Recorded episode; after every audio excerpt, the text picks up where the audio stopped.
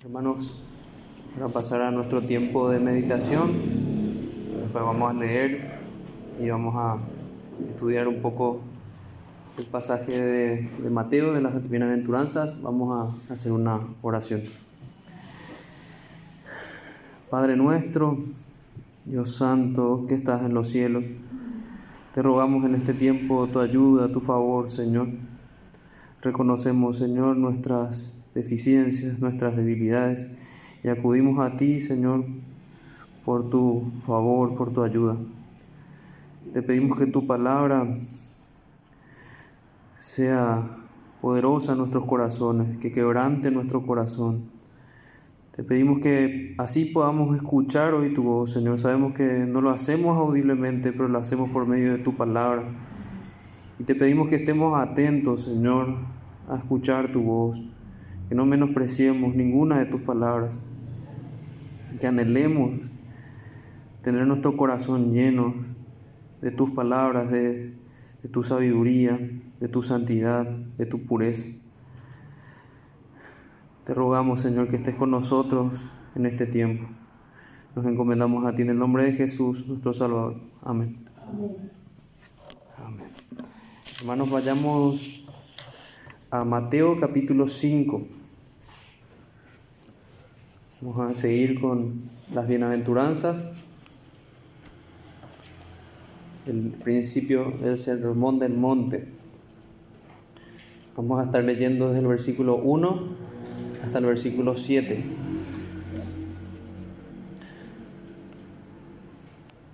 Viendo la multitud, subió al monte y sentándose vinieron a él sus discípulos y abriendo su boca les enseñaba diciendo, Bienaventurados los pobres en espíritu, porque de ellos es el reino de los cielos.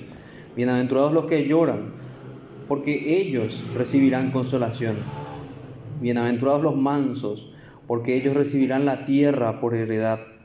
Bienaventurados los que tienen hambre y sed de justicia, porque ellos serán saciados.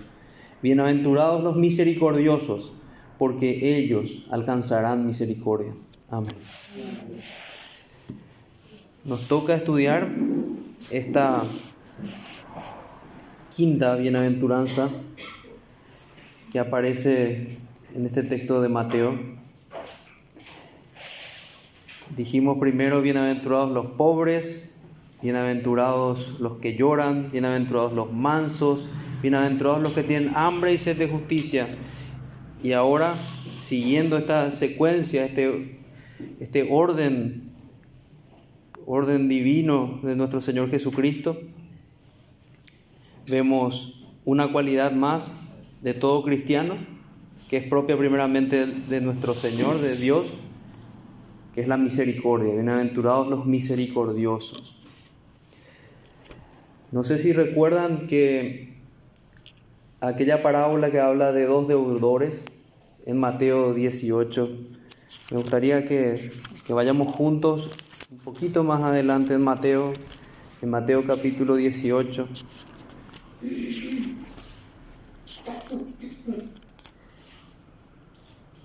La escritura habla de los dos deudores en el versículo 23. Y esta parábola nos va a servir de ilustración para lo que vamos a estudiar acerca de la misericordia. Dice así, por lo cual el reino de los cielos es semejante a un rey que hizo hacer cuentas con sus siervos.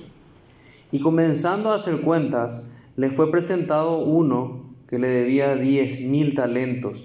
A este, como no pudo pagar, ordenó su señor venderle y a su mujer ordenó su señor venderle y a su mujer e hijos y todo lo que tenía para que se le pagase la deuda. Entonces aquel siervo, postrado, le suplicaba diciendo, Señor, ten paciencia conmigo, y yo te lo pagaré todo. El Señor de aquel siervo, movido a misericordia, le soltó y le perdonó la deuda. Pero saliendo aquel siervo, halló a uno de sus consiervos que le decía que le debía, perdón, cien denarios. y haciendo de él le ahogaba diciendo, págame lo que me debes. Entonces su consiervo, postrándose a sus pies, le rogaba diciendo, ten paciencia conmigo y yo te lo pagaré todo. Mas él no quiso, sino fue y le echó en la cárcel hasta que pagase la deuda. Viendo sus consiervos lo que pasaba, se entristecieron mucho y fueron y refirieron a su señor todo lo que había pasado. Entonces llamándole su señor le dijo, siervo malvado, toda aquella deuda te perdoné. ¿Por qué? Porque me rogaste. ¿No debías tú también tener misericordia de tu consiervo, como yo tuve misericordia de ti? Entonces su señor enojado le entregó a los verdugos hasta que pagase todo lo que le debía. Así también mi Padre Celestial hará con vosotros si no perdonáis de todo corazón cada uno a su hermano sus ofensas. Esta imagen es la que debemos llevar porque son, nos muestra cómo no debe ser nuestro corazón.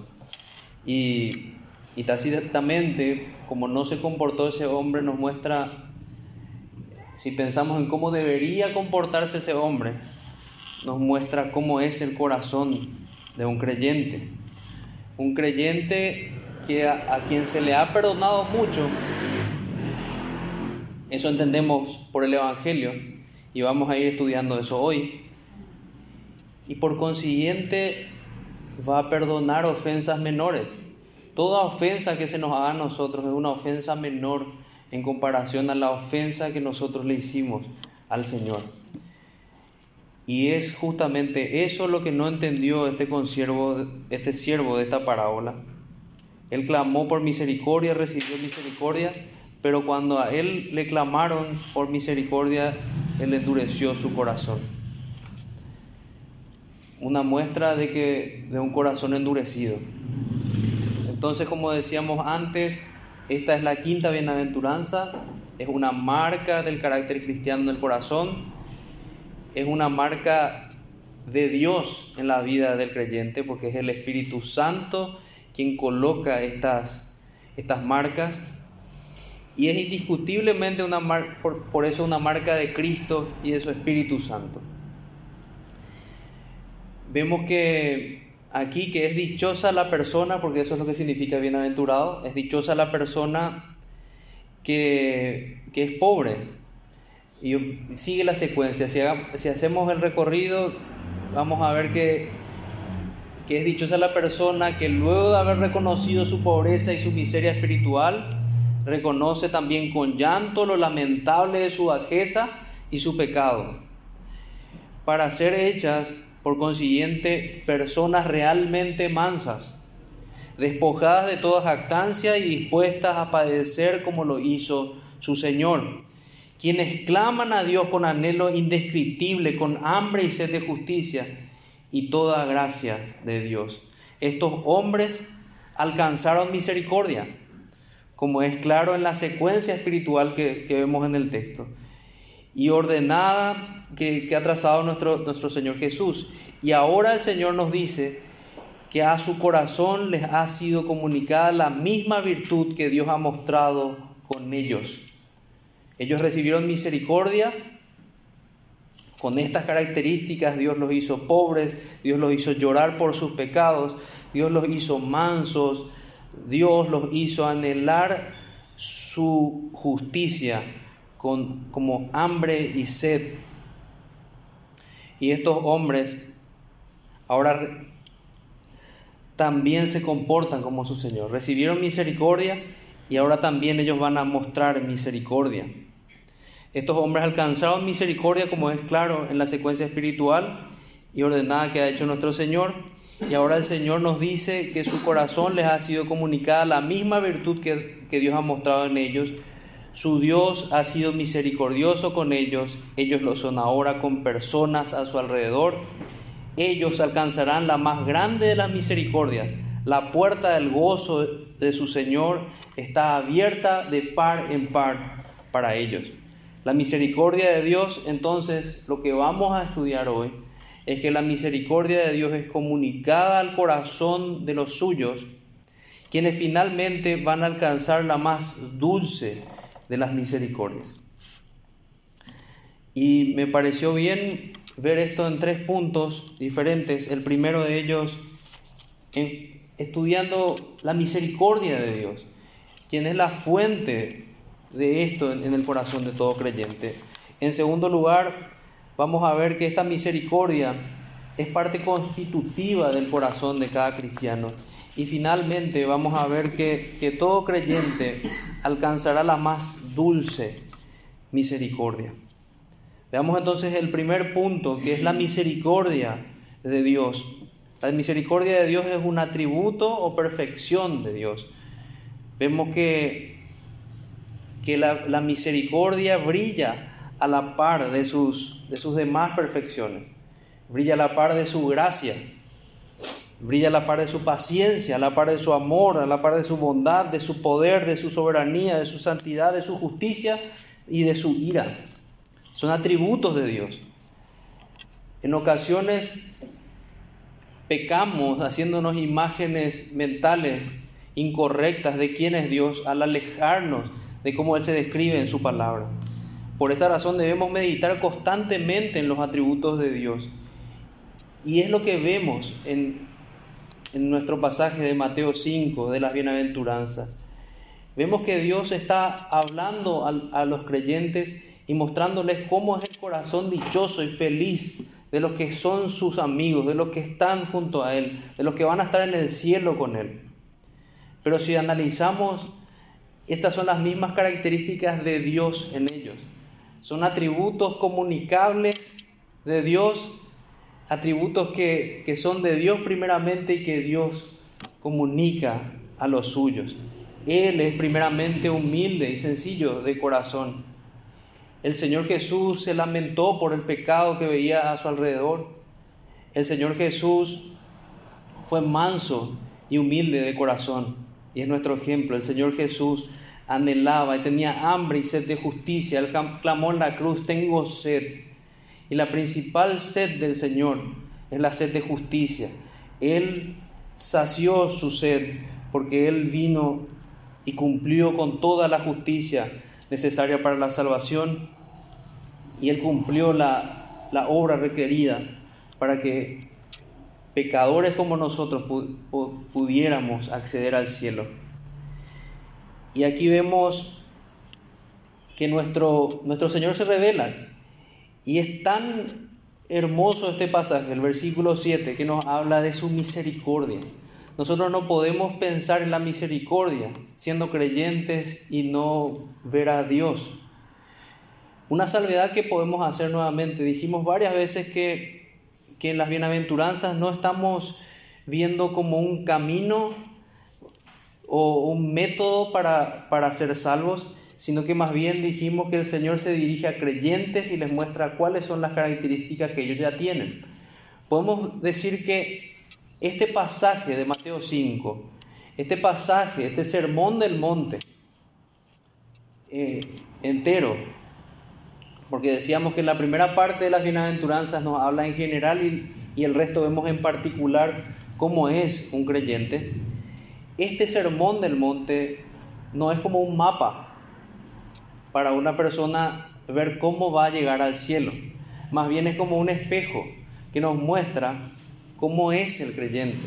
Si logramos ver a este espejo y ver estas características, y lo dijimos aún de manera débil, tenemos que alegrarnos, porque el Señor dice que, que es digno de felicidad encontrar estas características.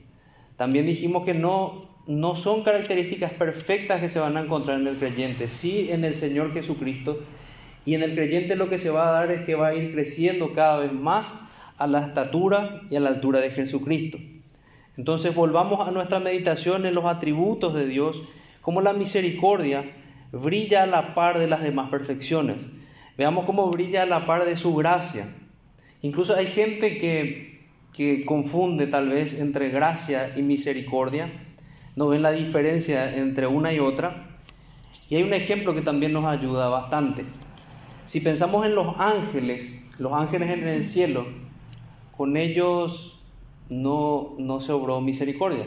Ellos reciben gracia y de muchas maneras, gracias al ser criaturas de Dios, gracias al estar en la presencia de Dios, gracias al tener a Cristo como su cabeza, gracias al ser preservados de no caer como aquella porción de los ángeles que se rebeló contra Dios, se mostró gracia y se muestra gracia para con ellos. Y ellos glorifican a Dios con esa gracia que Dios les ha dado. Pero en el caso de nosotros, en el caso de, de los hombres, vemos una realidad diferente. Además de ver esa gracia, gracia significa regalo no merecido, recibimos algo que no merecemos, la, misericordia de Dios es una realidad que se da y que nos lleva a pensar ya en la existencia del pecado. No podemos pensar la misericordia sin ver la existencia de la miseria del pecado. Esa es la diferencia que tenemos entre gracia y misericordia. Tenemos gracia y mucha gracia para con los ángeles, pero para con nosotros tenemos gracia y misericordia porque a la luz de nuestra miseria, el Señor ve nuestra miseria, ve nuestro pecado, y Él en lugar de darnos lo que, lo que merecíamos, se compadece de nosotros y nos salva. Entonces vemos también la gracia de Dios brillando a la par de su paciencia. La, la paciencia fluye de la misericordia de Dios. El Señor en su paciencia en su paciencia también muestra su misericordia. Vemos también que brilla la par de su amor. Su amor se, manifiesta en su misericordia, en la misericordia que Él muestra para, para con nosotros, su bondad. Y esto está relacionado tanto con su paciencia, su amor y su bondad. Aquel texto que dice, su paciencia y su benignidad nos guían al arrepentimiento. Su paciencia y su benignidad nos guían al arrepentimiento. Si vemos la misericordia de Dios, no podemos ver cuán tierno es, no podemos dejar de ver, perdón, cuán tierno es el Señor con nosotros y desear acercarnos más a Él por su amor, por su bondad, por su paciencia y por su misericordia. También vemos que la misericordia brilla a la par de su poder. El brazo misericordioso de Dios es un brazo poderoso porque salva a pecadores de una terriblemente perdidos. Ninguno que no sea Dios podía hacer una obra tan grande de levantar a hombres hundidos a tal punto como lo estábamos nosotros, sino un poderoso Dios que zanjó con todas las dificultades que, que había entre Él y nosotros y nos salvó, nos rescató. Entonces el brazo del Señor es un brazo que salva al pecador más imposible. Eso es lo que le preguntaron un día a sus discípulos. ¿Cómo entonces el hombre podrá ser salvo?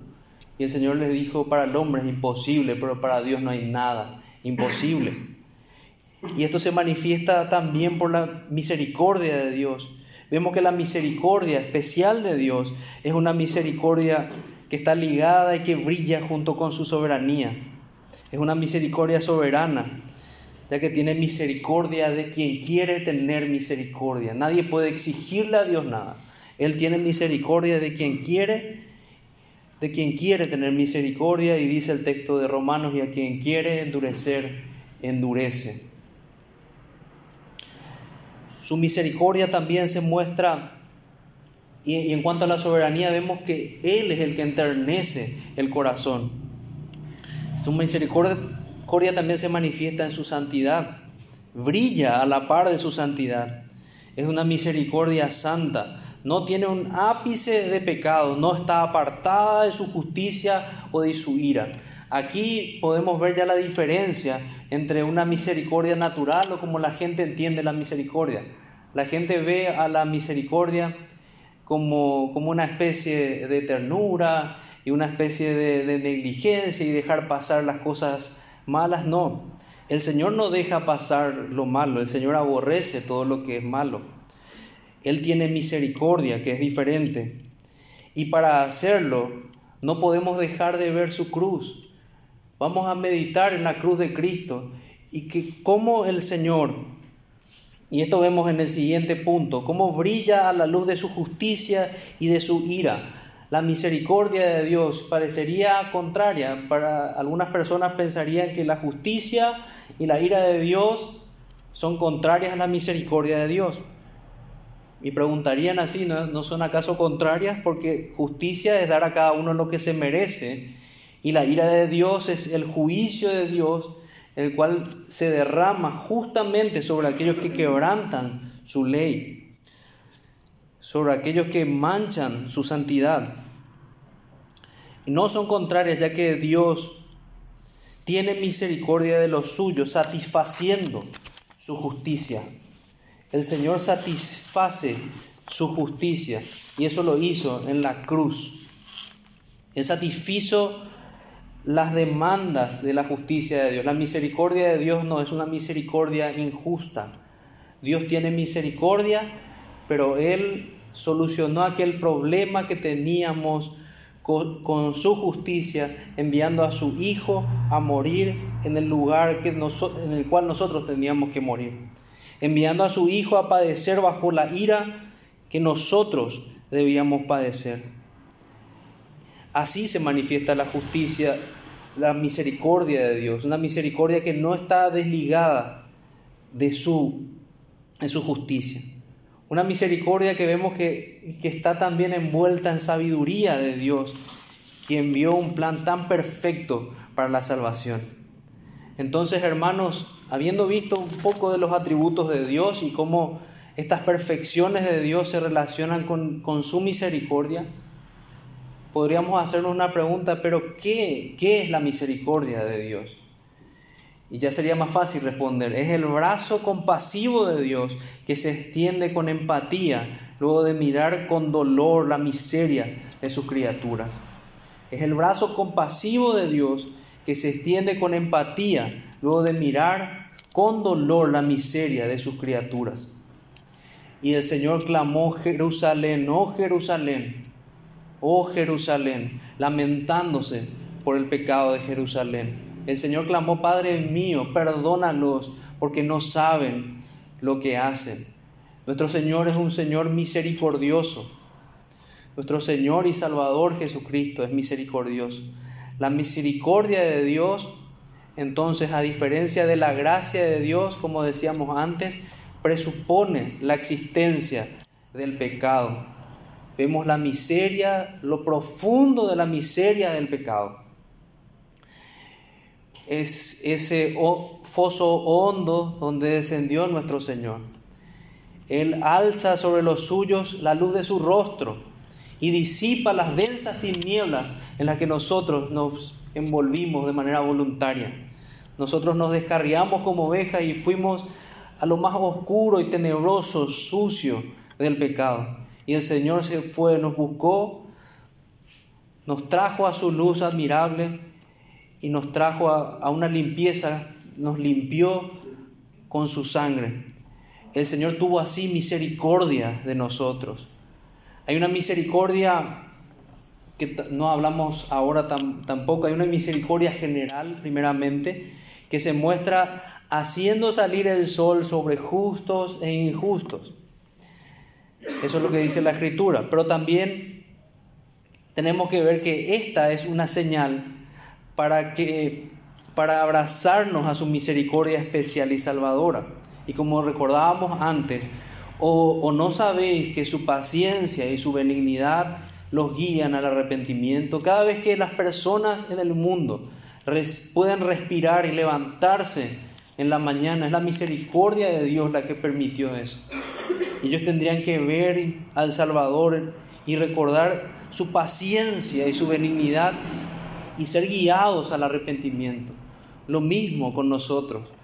Cada vez que, vemos penosamente que, incurrimos en pecados que, ensucian el, rostro de nuestro Señor, tenemos que ser guiados al arrepentimiento y dar gracias por, por la paciencia de Dios, por la benignidad de Dios, por la obra perfecta de su cruz, porque no descansamos en nuestras obras, sino que descansamos en la obra de Él. Porque ya no hay condenación sobre nosotros, porque Él llevó toda esa condenación y bebió todo ese vaso amargo de la ira divina. Gloriosa compasión es la de nuestro Señor, de nuestro sumo sacerdote quien cargó sobre sí nuestras miserias, quien se compadeció de nosotros y por nosotros sufrió la cruz, quien nos provee de toda carencia. Es eso lo que vemos. Cuando, pensamos en alguien misericordioso, pensamos en alguien que ve la, necesidad de otro y se compadece. Pero primeramente, ¿a quién vemos haciendo eso? Es nuestro Señor Jesucristo. Cuando el Señor Jesús estuvo en la tierra, nos dio enseñanzas espirituales a la luz que mostraba misericordia. Él hizo multiplicar pan para dar de comer a mucha gente. Él se compadeció de gente que no podía ver, de gente que no podía oír, de gente endemoniada. Y así se compadece de nosotros. Y así deberíamos mirar nosotros también al mundo, con compasión, con misericordia. Deberíamos aprender esto de nuestro Señor. Gracias a Dios que Él suplió toda nuestra carencia, por Él ya no somos pobres sino ricos en misericordia. Las ricas misericordias de Dios están en nuestras manos y debemos atesorarlas. Debemos ver que es un tesoro para nosotros, aquel tesoro escondido que no lo hallamos por nosotros mismos, sino lo hallamos por la gracia y el poder del Espíritu Santo. Así nosotros clamamos un día como aquel hombre cuando, cuando iba caminando el Señor Jesús Hijo de David, ten misericordia de mí. Y así lo tuvo con nosotros. Clamamos también, acuérdate de mí, Señor Jesús. Y así lo hizo también el Señor, como aquel hombre en la cruz.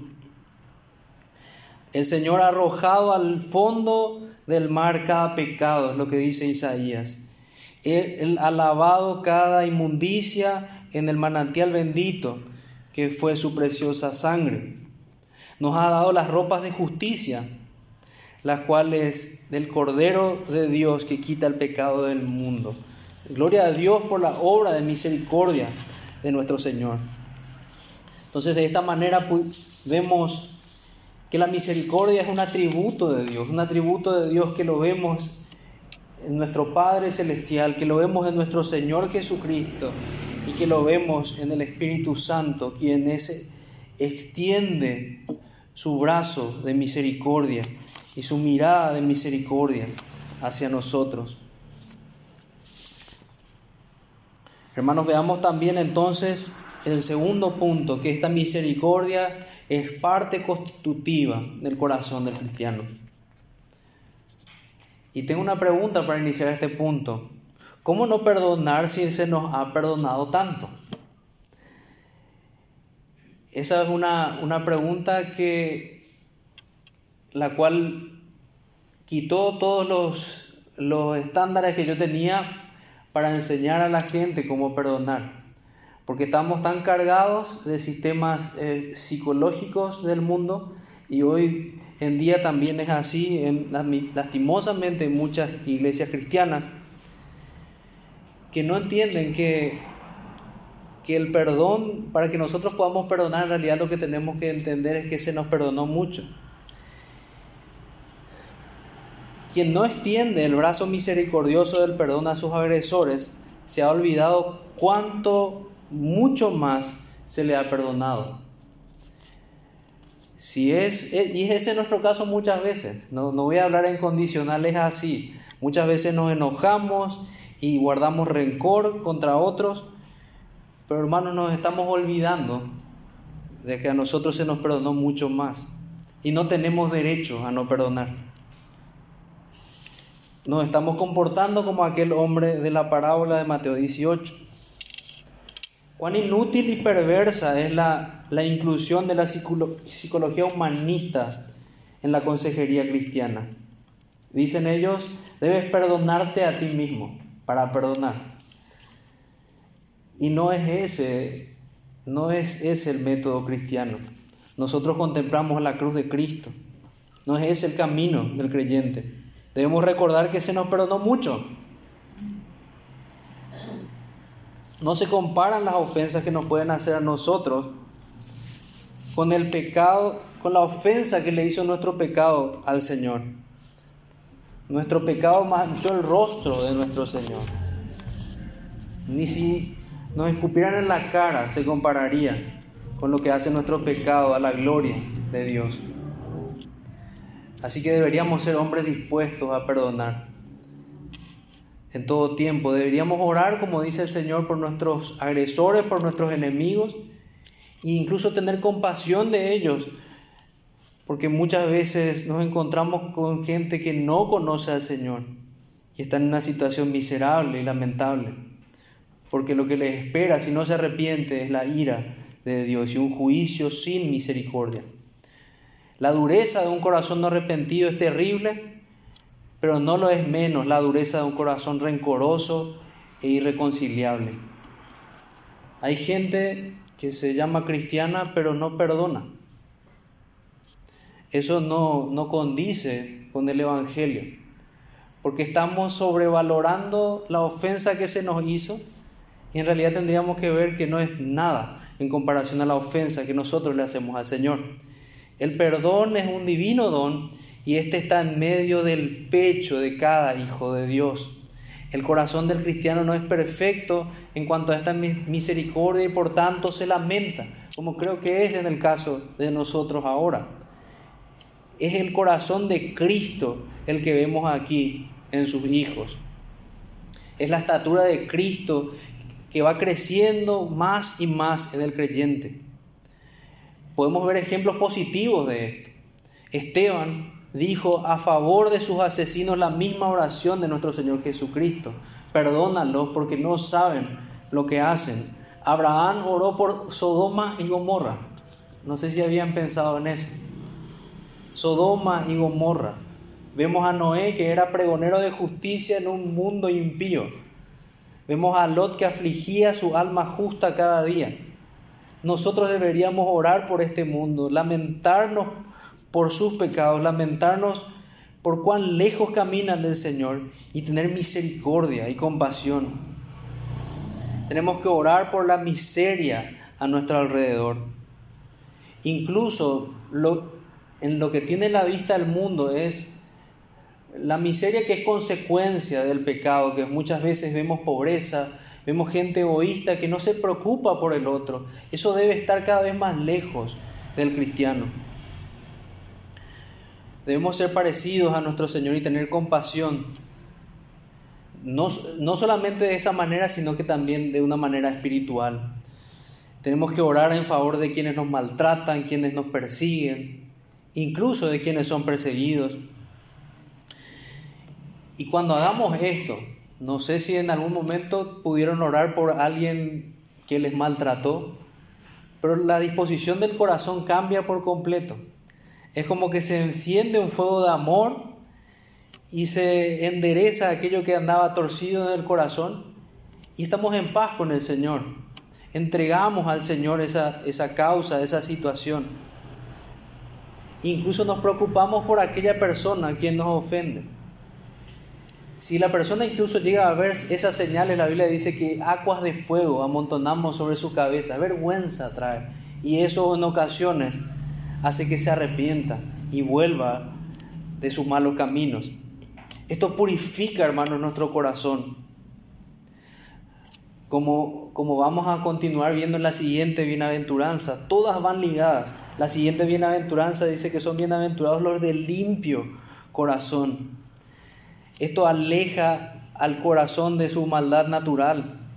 Esto ayuda al corazón a mortificar el pecado porque lo que estamos haciendo es negarnos a nosotros mismos y estamos tomando la cruz que el Señor nos dice que debemos tomar, estando dispuestos a padecer por Él, a padecer por la justicia, a padecer y a que digan toda clase de males contra nosotros mintiendo, como es la última de nuestras bienaventuranzas. Estamos dispuestos a eso por el Señor. Y debemos estar dispuestos y negarnos a nosotros mismos cada día y aborrecer. Incluso el Señor lo coloca en una hipérbole, en una exageración para que veamos cuán grande tiene que ser la diferencia. El que no aborrece a padre, madre, hijos, hermanos, no, es, no puede ser mi discípulo, es lo que dice la Escritura. Lo que está diciendo el Señor es que el amor por Él no puede ser comparado con ningún amor terrenal. Ni siquiera, y, y allí es que está la frase del Señor que dice, el que no se niega a sí mismo no puede ser mi discípulo. Entonces, quien no hace así no es digno de Jesús, no puede ser su discípulo. Deberíamos pensar en esto también. Debemos aprender a negarnos a nosotros mismos y a mostrar esta, esta condición que, espiritual que el Señor forja en el corazón de cada creyente. Y hermanos, entonces la, la, compasión del Señor se va a mostrar en cada área de nuestra vida. Se va a mostrar en la familia, Vamos a tener este, este corazón no solamente compasivo, sino que misericordioso en la familia, en el trabajo, en la congregación, para con gente extraña, en lo cotidiano, incluso en el tránsito, que es bastante difícil. El corazón, tenemos que buscar trabajar en esto, en un corazón tierno y amable para con todos es lo que debemos cultivar. Si podemos orar con misericordia por cada persona que se cruza nuestro camino, amén. Es una bendición para nosotros poder hacer esto y estamos cumpliendo aquel mandato del Señor de orar en todo tiempo. Y finalmente, hermanos, vemos en el texto que hay una promesa y dice, bienaventurados los misericordiosos, porque ellos alcanzarán misericordia. Alcanzarán la más dulce misericordia. Por un lado vimos que ya alcanzaron misericordia, porque porque recibieron misericordia ellos pueden ser misericordiosos. Aquí hago nuevamente la salvedad, que no es una salvación por obras la que describe el texto, no está diciendo como un mapa, tenés que ser misericordioso para recibir misericordia, no. Lo que está diciendo es que aquel que recibe la misericordia de Dios tiene un corazón misericordioso. Y va a recibir la más dulce misericordia. Y me refiero a que va, va a estar en el cielo en compañía con el Señor. La misericordia del perdón de Dios lleva por un camino seguro a la ciudad celestial a cada uno de los bienaventurados creyentes. No hay felicidad como la de ellos. Esta es la verdadera felicidad, la que habla nuestro texto de Mateo 5. Felices, dichosos los creyentes si tienen esta disposición del corazón. Así como no hay como describir la miseria que será recibir juicio sin misericordia, así tenemos que pensar que no hay como describir la gloria y el gozo de los creyentes al al escuchar la voz de su Señor que les dice que entren al gozo de su Señor. Esto le espera al que, veamos nuevamente en contraste, al que desprecia la riqueza de la misericordia de Dios y, y dice, por poco, por poco me persuades. Vuelve mañana o tal vez en otro momento te escucho. Y esas personas no saben que lo que están haciendo, están rechazando la misericordia de Dios, el brazo extendido de Dios. Esto le espera al cruel también, este castigo. Es una evidencia de que la gracia no está en uno, sino hay un ápice de esta espiritual virtud que estamos estudiando. Entonces, no es una misericordia natural, Podemos ver gente que a lo mejor tiene compasión de los pobres, la cual también debemos tener nosotros los cristianos y debe ser una forma de examinarnos también. Pero a veces el mundo quiere engañarse dice, al tener simplemente esas características, ya está, es un, es un bienaventurado porque tiene misericordia. Pero nuestro texto nos habla de una misericordia más abarcante que se preocupa por el estado espiritual de los demás. El Señor finalmente va a decir a los suyos una frase que tiene que ver con la misericordia. Estuve enfermo, estuve en la cárcel, tuve necesidades, me visitaste. Y el creyente le va a preguntar, ¿cuándo hicimos esto, Señor? Recordemos que el creyente es un hombre humilde y todas esas características se ven en el corazón de los suyos. No ve virtud alguna en ellos. Sabe que lo que, lo que hizo lo, lo hizo por la obra del Espíritu Santo. Pero actuó con misericordia. El, el creyente actúa con misericordia y el Señor va a decirle estas palabras. Pero no va a estar en el cielo por hacer eso sino va a estar en el cielo porque el Espíritu Santo está en él y Él es el que obra estos frutos en su corazón. Y por esta razón es que va a escuchar en, en aquel día de la boca de su Señor, entra en el gozo de tu Señor. Si bien la salvación no es un mérito de obras, recalquemos esto, esta obra es un fruto, es el fruto digno del corazón misericordioso. Estos hombres alcanzarán la misericordia dulce, más dulce, la misericordia de la comunión con Dios. ¿Quién como Él, diríamos nosotros? Amigo de Dios, tiene empatía con su Señor, ha hecho de sus pensamientos los suyos, de sus gustos los suyos, de sus anhelos los suyos. Anhela con el Espíritu Santo la gloria de Cristo, anhela con Cristo la gloria del Padre y por tanto anhela ver su gloriosa salvación manifestarse con poder. Bienaventurados entonces los misericordiosos, porque ellos alcanzarán misericordia. Estos misericordiosos quieren que la misericordia de Dios se extienda por todo el mundo. Por eso predican y proclaman la palabra de Dios a los cuatro vientos. Esto hacen los misericordiosos. Los misericordiosos dicen como el Salmo 63, Versículo 3, porque mejor es tu misericordia que la vida, mis labios te alabarán, así te bendeciré en mi vida, en tu nombre alzaré mis manos. Nos gozamos en el Señor. Ahora pregunto, a tal vez a amigos que pudieran escucharnos, a nosotros mismos, ¿todavía vamos a persistir en la dureza del primer deudor que vimos en la parábola de Mateo 18? Las bienaventuranzas, la bienaventuranza presente, es fruto del rayo de misericordia que detuvo nuestro camino hacia la muerte y la destrucción. Viendo, recordando más o menos cómo el Señor se apareció al apóstol Pablo. Un encuentro verdadero con el Señor tendrá por fruto un corazón misericordioso y por consiguiente la misericordia de la vida eterna. Entra al gozo de tu Señor, recibe mi misericordia, es lo que nos dice el Señor. Arrepiéntete hoy mismo, si hay hoy en vos corazón duro. Ya que si esto no es cambiado por el poder de Dios y su Espíritu Santo, esa ira que hay en el corazón de aquel que, que tiene un corazón irreconciliable, un corazón rencoroso, solo atesora ira para el día de la ira y de la revelación del justo juicio de Dios. Lo que podríamos decir a nuestros amigos sería, amigo mío, recibe de Dios las ricas misericordias que hay en Cristo, quien es amplio en perdonar. Aún el peor de los pecadores puede recibir esta misericordia. Así nos consideramos a nosotros mismos.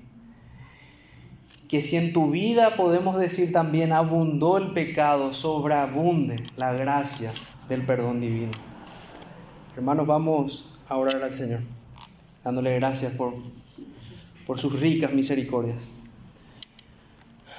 Padre nuestro que estás en los cielos, te damos las gracias, Señor, porque, porque nos has mirado y has tenido misericordia de nosotros, sin merecerlo, Señor. Sin ni siquiera desearlo, sin siquiera buscarte, tú nos has buscado, tú nos has salvado. Te pedimos, Señor, que nos guardes de tener un corazón duro, y que nos recuerdes que lo, propio para nosotros es ser misericordioso, porque has mostrado misericordia y compasión con nosotros. Haznos, Señor, pacientes, haznos, Señor, benignos como eres tú, haznos mansos y humildes de corazón como nuestro Señor Jesucristo. Señor, ayúdanos a tener esta dulce compañía contigo. Permítenos ser tus amigos. Ayúdanos a andar contigo como, como lo hicieron los hermanos a quienes leemos en las escrituras como, como lo hizo Enoch y lo hicieron otros. Te rogamos, Señor, que, nos ayudes a caminar en santidad, a caminar en rectitud. que forjes en nosotros un corazón cada vez más misericordioso. Oramos así, Señor, en el nombre de Jesús, nuestro bendito Salvador. Amén.